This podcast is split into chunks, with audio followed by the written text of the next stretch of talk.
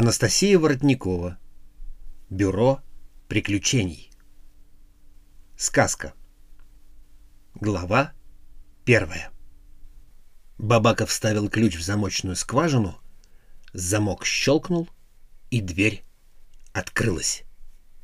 «Вот, теперь все приключения будут начинаться тут», — виляя хвостом, счастливо сообщил он. Друзья стояли на пороге небольшой захламленной и очень пыльной комнаты, в конце которой виднелась желтая дверь. «Ты уверен?» — осторожно спросил Бро. Он залетел внутрь комнаты и немедленно чихнул.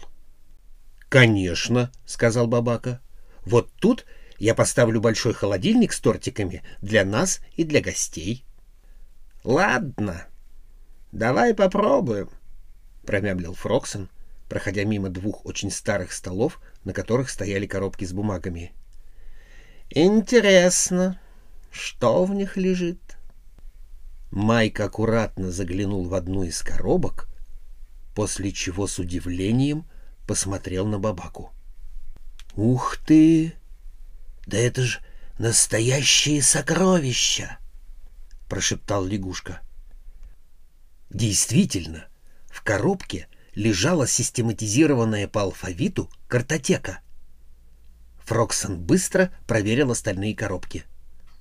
Его глаза светились от счастья. На небольших листках бумаги аккуратным почерком были выписаны факты о разных вещах, явлениях и событиях. «Ну вот видишь, нам даже энциклопедия для расследований не нужна, — радостно сказал Бабака. Один месяц и пять генеральных уборок спустя Бабака, Фроксон и Бро разместили в газете «Пушистые новости» объявление следующего содержания. «Дорогие друзья, приглашаем вас на открытие Бюро приключений 21 мая в 17.00. С уважением, Бабака, Майк Фроксон и Литл Бро. На открытии было много гостей. Счастливый Бабака угощал всех тортиками, которые пек два дня. Фроксон стоял в углу комнаты, которая после уборки оказалась не такой уж маленькой, и не мог поверить в то, что происходит. После истории с орденом Черной Рябины и последовавшего увольнения с работы, Майк несколько месяцев сильно грустил.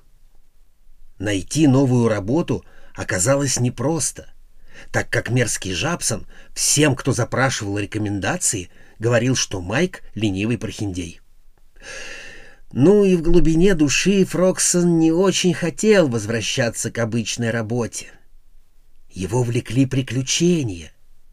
И вот сейчас, похоже, его желание сбывается. И только Бро никак не реагировал на происходящее, так как не мог перестать чихать. Сначала все думали, что у него аллергия на пыль, но чихание не кончалось. Маленький Муха получал небольшую передышку, когда прилетал домой.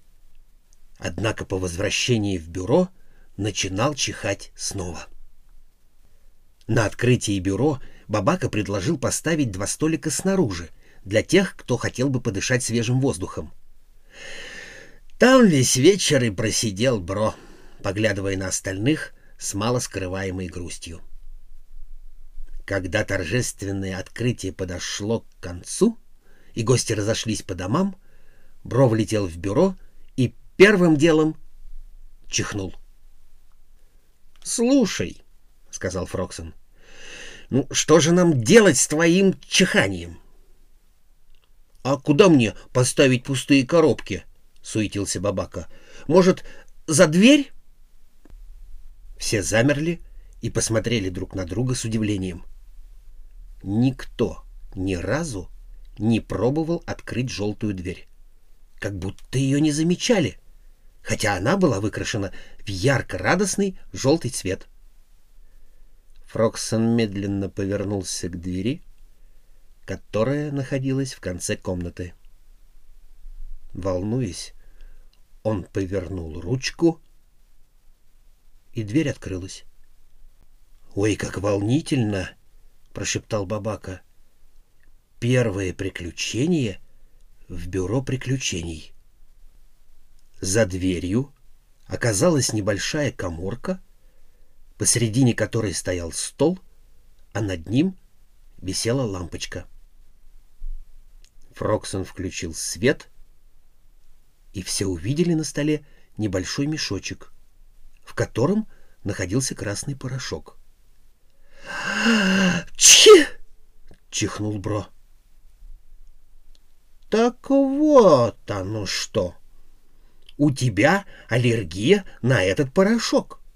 Сейчас мы его унесем, и ты перестанешь чихать, — виляя хвостом, сказал Бабака. — Нет, — перебил его Майк, — мы положим порошок в пакет, выясним, что это такое и почему оно тут лежит.